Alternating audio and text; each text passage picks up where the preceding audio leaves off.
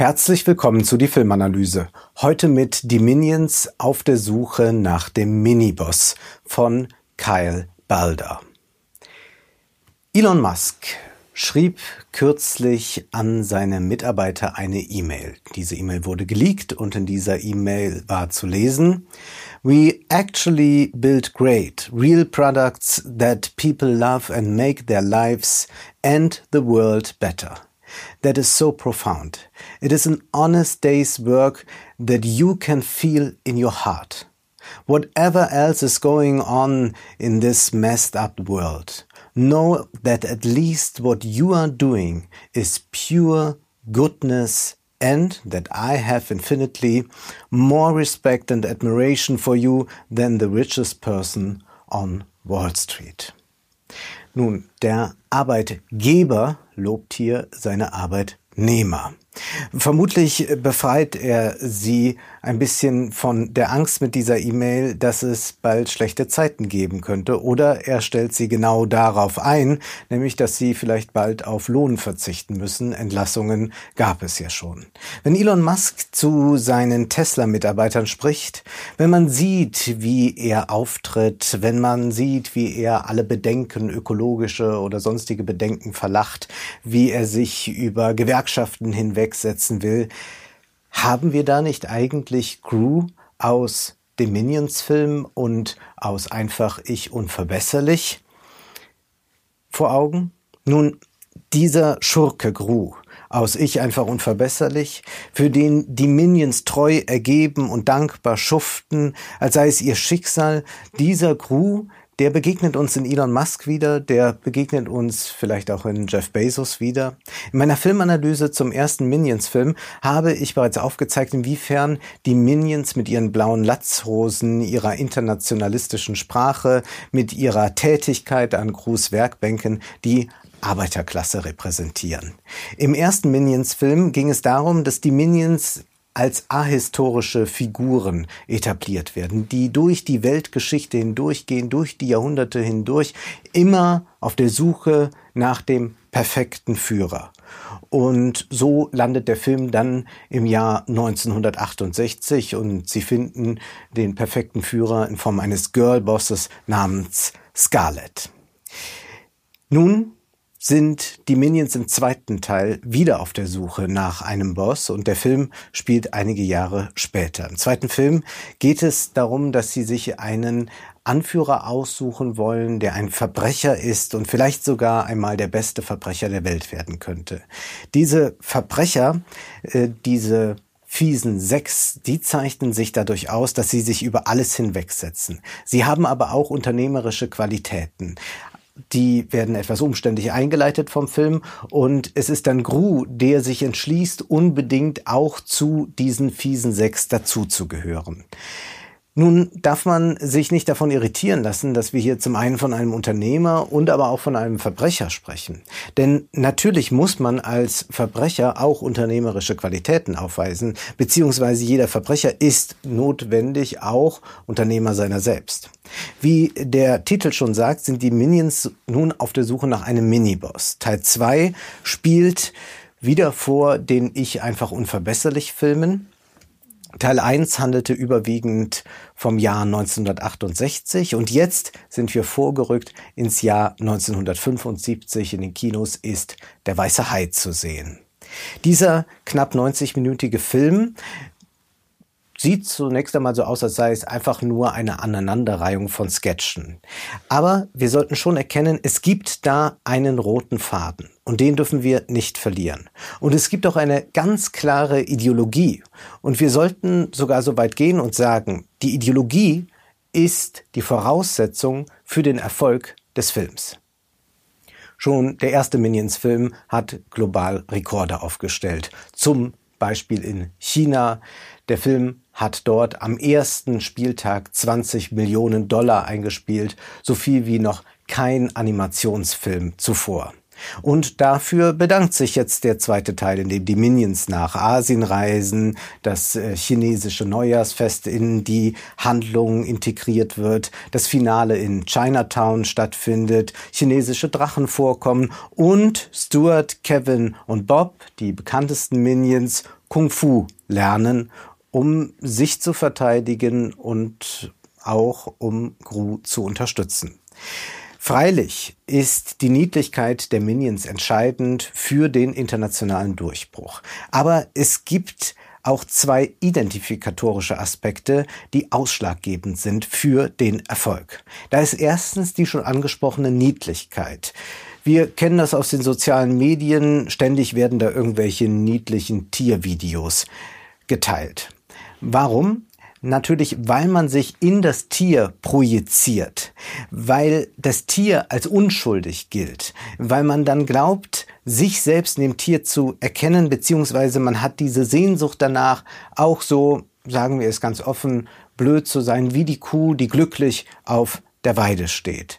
Das ist also das eine Identifikatorische. Und so funktioniert es natürlich auch bei den Minions. Man projiziert sich in diese ulkigen, lustigen, gelben Wesen hinein und denkt, das wäre doch schön, wenn man so herrlich kindisch sein könnte. Es gibt aber noch einen zweiten Aspekt und der ist wichtiger. Die Minions, aber auch Crew verkörpern das, was der Psychoanalytiker und Philosoph Erich Fromm den autoritären Charakter nennt. Wir erleben derzeit ein Erstarken weltweit von autoritären Führern. Nicht nur auf der politischen Ebene, sondern auch auf der wirtschaftlichen Ebene. Elon Musk und Jeff Bezos sind da nur zwei Symptome für diese Entwicklung. Aber selbst bis in den linksliberalen Bereich ist dieser autoritäre Charakter zu spüren. Man erinnert sich daran, dass Linksliberale gern bei Twitter darauf hingewiesen haben, äh, wie problematisch Polizeigewalt ist. Aber es waren dann auch genau jene Linksliberalen, die bei Twitter begeistert waren, als die Polizei Jugendliche aus Parks vertrieben haben, weil die sich nicht an die Ausgangssperren gehalten haben. Also diese Sehnsucht nach autoritären Führern, die ist schon sehr groß. Aber diese autoritären Führer, gerade auf der politischen Ebene, die erscheinen ja nicht einfach, sondern sie werden gewählt. Das heißt, sie sind angewiesen auf eine Gefolgschaft. Die Minions suchen ja auch einen Führer. Und so ist es ja auch jetzt interessanterweise immer wieder zu erleben, dass diese neuen autoritären Führer nicht durch irgendeinen Putsch an die Macht kommen, sondern tatsächlich werden sie gewählt.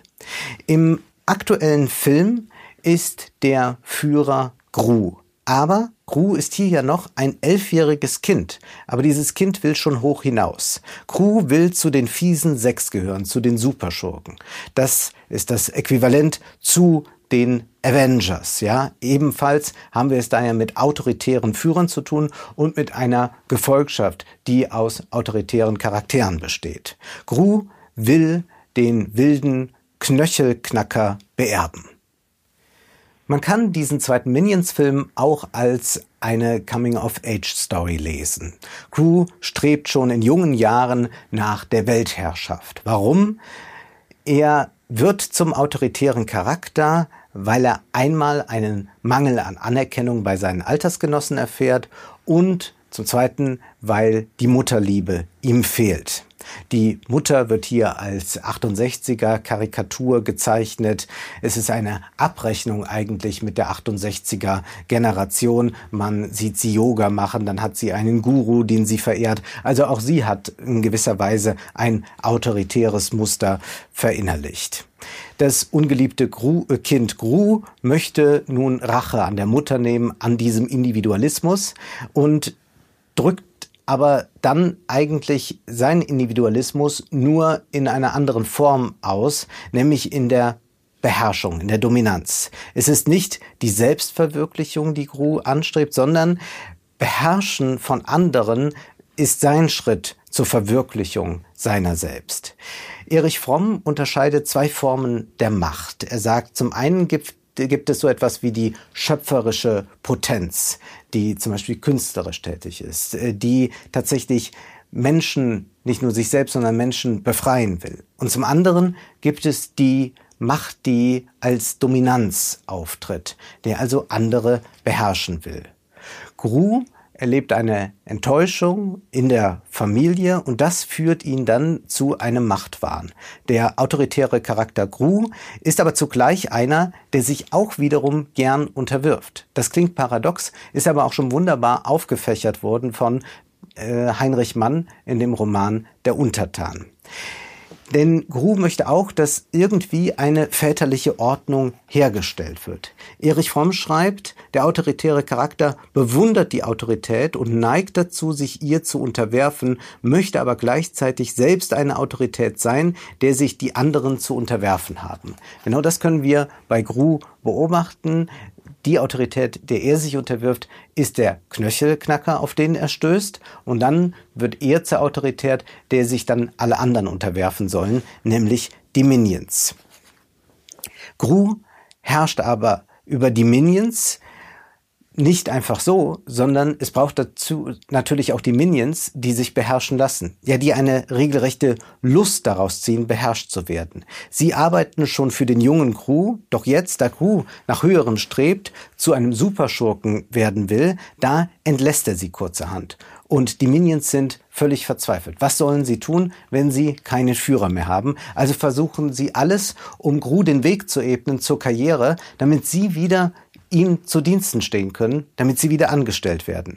Der Film hat damit zwei Handlungsstränge. Einmal Gru, der sich als Superschurke bewirbt, der ein bisschen disruptiv ist, Kreativität spielen lässt, Cleverness spielen lässt, ein bisschen Silicon Valley Ideologie könnte man sagen. Und dann gibt es den anderen Handlungsstrang mit den Minions. Sie tun alles, um Gru bei dem Weg zu unterstützen, obwohl sie selbst gar keinen Aufstieg erleben. Sie haben nur das Ziel, wieder angestellt zu sein.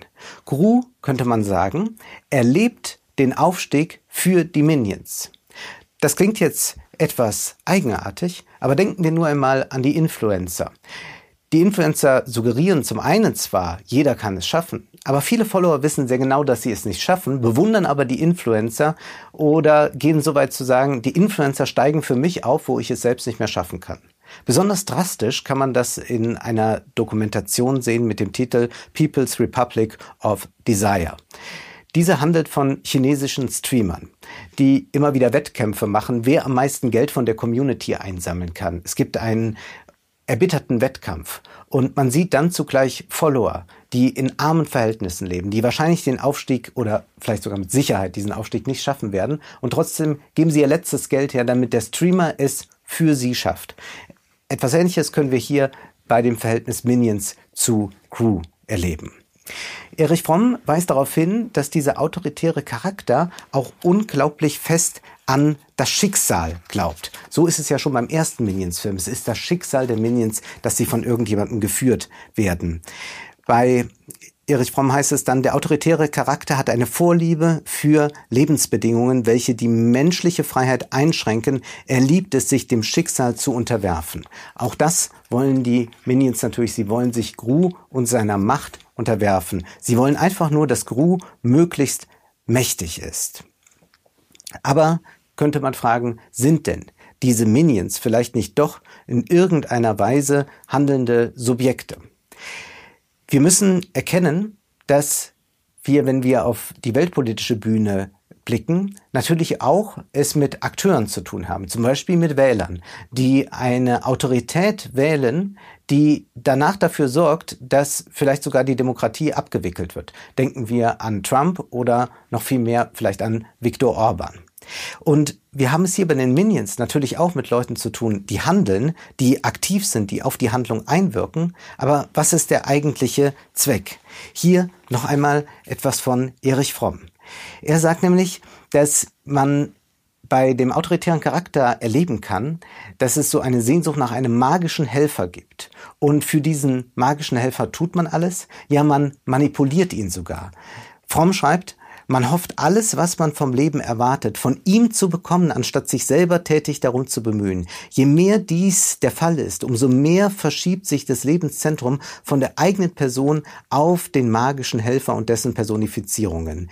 Die Frage lautet dann nicht mehr, wie man sein eigenes Leben leben soll, sondern wie man ihn manipulieren kann, um ihn nicht zu verlieren und wie man ihn dazu veranlassen kann, das zu tun, was man möchte, ja sogar ihn für Dinge verantwortlich zu machen, für die man selbst verantwortlich ist. Das heißt, man legt sein Selbst ab, man unterwirft sich. Und tatsächlich ist das Kennzeichen eines angepassten Lebens und das ist aber nicht irgendeine besondere Ausprägung, schreibt Fromm, sondern das trifft eigentlich zu auf die normalen, die angepassten Bürger, die diesen autoritären Charakter sehr stark verinnerlicht haben. Die Minions sind also in dem Sinne handelnde Subjekte, dass sie es Gru ermöglichen, dass er über sie herrscht und sie damit ihre Handlungsfreiheit verlieren. Die Minions gehen darin auf, unterzugehen und Gru zu dienen. Autoritäre Regime werden ja inzwischen fast alle gewählt. Es sind die autoritären Charaktere, die Minions an der Wahlurne, die dafür sorgen. Die Minions spiegeln vorzüglich den Zeitgeist wider. Und dazu passt auch, dass die Geschichte umgeschrieben wird. Im extremsten Beispiel haben wir das jetzt erlebt mit Putins wirrer Rede vor seinem Angriff auf die Ukraine, wo er die russische Geschichte einmal in seinen Augen in Anführungszeichen gerade rückte. Wir können das aber auch auf popkultureller Weise erleben, wenn wir uns den Minions-Film ansehen. Zunächst ist da Kung Fu. Die Minions lassen sich in Kung Fu ausbilden. Das ist natürlich eine Referenz an den 70er Jahre Film. Wir sehen sogar ein paar Schriften, die eingeblendet werden und man denkt, jetzt taucht vielleicht gleich noch Bruce Lee auf oder wir haben es mit irgendeinem Exploitation Film zu tun. Das Interessante ist aber, beim Kung Fu Film der 70er Jahre dient Kung Fu der Selbstermächtigung und dient der Befreiung der Subjekte, gerade der arbeitenden Klasse, für die das die einzige Möglichkeit ist, in irgendeiner Weise einen Aufstieg zu erleben. So ist es dann auch mit Boxerfilmen und einigen anderen Filmen dieser Art. Aber diese Selbstermächtigung, die finden wir hier bei den Minions nicht, sondern sie lassen sich ausbilden, damit sie dann die Herrschaft von Gru unterstützen können, aber nicht um sich zu befreien, um sich loszumachen. Und noch etwas äh, zu den popkulturellen Referenzen. Zu hören ist das Lied von Linda Ronstadt, You Are No Good. Das ist eine emanzipatorische Hymne, wenn man so möchte. Ein sehr schönes emanzipatorisches Lied. Und das handelt davon, dass eine Frau ihren Weg geht. Aber hier wird das Ganze umgemodelt. Das Lied wird so eingesetzt, dass es eigentlich nur noch Empowerment für Schurken beziehungsweise Entrepreneure ist. Diese Funktion erfüllt das Lied plötzlich. Und natürlich ist auch San Francisco zum einen der Ort der Freiheit der anderen Lebensweisen, aber wir sehen hier in diesem Film schon das durchblitzen, was man dann später die kalifornische Ideologie nennt. Kommen wir noch einmal auf die Minions zurück im Sinne der Repräsentation der Arbeiterklasse. Sie sprechen diese universalistische Sprache, aber sie vernetzen sich nicht in Form einer politischen Macht. Sie gründen keine Gewerkschaft. Sie machen auch keine Streiks. Wir erleben ja gerade Streiks überall, äh, bei den Eisenbahnern in äh, Großbritannien, äh, bei Amazon in den USA, in den Krankenhäusern hierzulande. Und nun kommen die Industriebosse daher und wollen eigentlich das Streikrecht beschränken. Und sie fordern auch dazu auf, dass man jetzt mal wieder mehr arbeiten soll, damit die Unternehmer mehr Profite abschöpfen können. Die Minions sind exakt die Arbeiter, die sich die Kapitalfraktionen wünschen. Äh, gerne würden die Minions auch dann vermutlich von einer äh, Sozialpartnerschaft reden und ihnen würde gar nicht auffallen, inwieweit sie ausgebeutet werden. Gru bzw. Elon Musk erleben wir hier in einer Weise, wie es doch erstaunlich ist, dass eine solche Figur nicht nur bei Twitter und sonst wo verehrt wird, sondern jetzt auch im Kinderfilm. Crew lobt ja dann auch die Minions. Ihr habt nicht aufgegeben und Happy End, ihr seid wieder angestellt. Und die Minions, die beklatschen das, folgen Crew blind. Und natürlich erinnern die Minions dabei auch, wir müssen darüber sprechen, an die Crypto Bros und Elon Musk. Musk wird ja auch von den Crypto Bros, von den Bitcoin-Anhängern verehrt als magischer Helfer gegen den Staat, gegen die EZB, gegen die moderne Geldpolitik. Und zugleich sehen wir ja hier im Film mit Gru ein elfjähriges Kind. Aber passt das nicht sehr gut, wenn wir uns Musk oder auch Bezos ansehen? Ist es nicht ein unglaublich kindisches Verhalten, sich die Welt untertan zu machen, zu glauben, man könne außerhalb der Gesellschaft leben, hätte keinerlei Verpflichtungen. Das erinnert doch an das Kinderzimmer, wo man einfach mal ausrufen kann, ich bin König und ich will alle regieren. Man muss irgendwann erwachsen werden und am besten, bevor man das Kinderzimmer ganz verlassen hat. Bei den Kryptopros ist es jetzt nun so, dass sie sich genau dieser Geste unterwerfen. Sie genießen es, von Elon Musk beherrscht zu werden. Ja, er greift ja mit seinen Tweets für den Dogecoin, gegen den Dogecoin oder was auch immer, direkt in die Vermögensverhältnisse der Kryptopros ein. Er kann die Portfolios aufwerten und abwerten. Und sie unterwerfen sich dieser Figur. Sie finden in Elon Musk den großen Heilsbringer, wie die Minions in Crew den Heilsbringer sehen. Es ist auch eine interessante Idee, die hier mitschwingt bei den Minions, vor allem dann nochmal bei Gru, der ja Superschurke werden will, dass man sich, und das ist ja notwendig in der Kriminalität so, vom Staat loslösen will. Man möchte ohne Gesellschaft lesen. Das ist aber nicht nur so ein schurkischer Aspekt, sondern wir finden den auch im bürgerlichen Konservatismus. Denken wir zum Beispiel an Armin Laschet, der versprach äh, während des Triels, dass er die Bürger, wenn er Kanzler werde, nicht gängeln möchte. Das heißt, er möchte die Politik eigentlich aus dem Leben der Bürger raushalten. Man könnte auch von Antipolitik sprechen. Kürzlich hörte ich einen Journalisten sagen, der meinte, die Grünen seien gefährlich, weil es sich doch um eine politisierte Partei handle.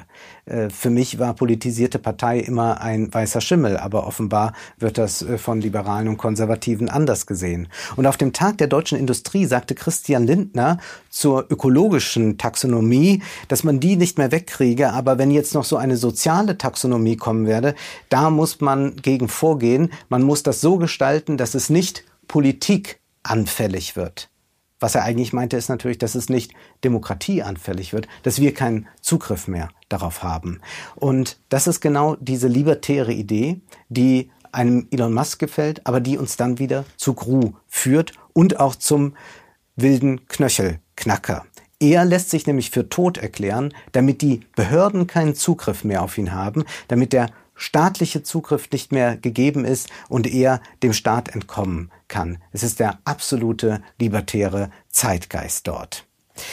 Die Verehrung der Schurken, dieses schurkische Benehmen von Elon Musk und Jeff Bezos hat viele Fans. Und wenn Gru zu den Minions sagt, er will nach den Sternen greifen, dann ist das nicht viel anders als zu sagen Dogecoin to the Moon. In Kritiken ist dann immer wieder zu lesen, man soll den Film nicht so ernst nehmen und es sei einfach ein Film, mit dem man mal eine gute Zeit haben kann.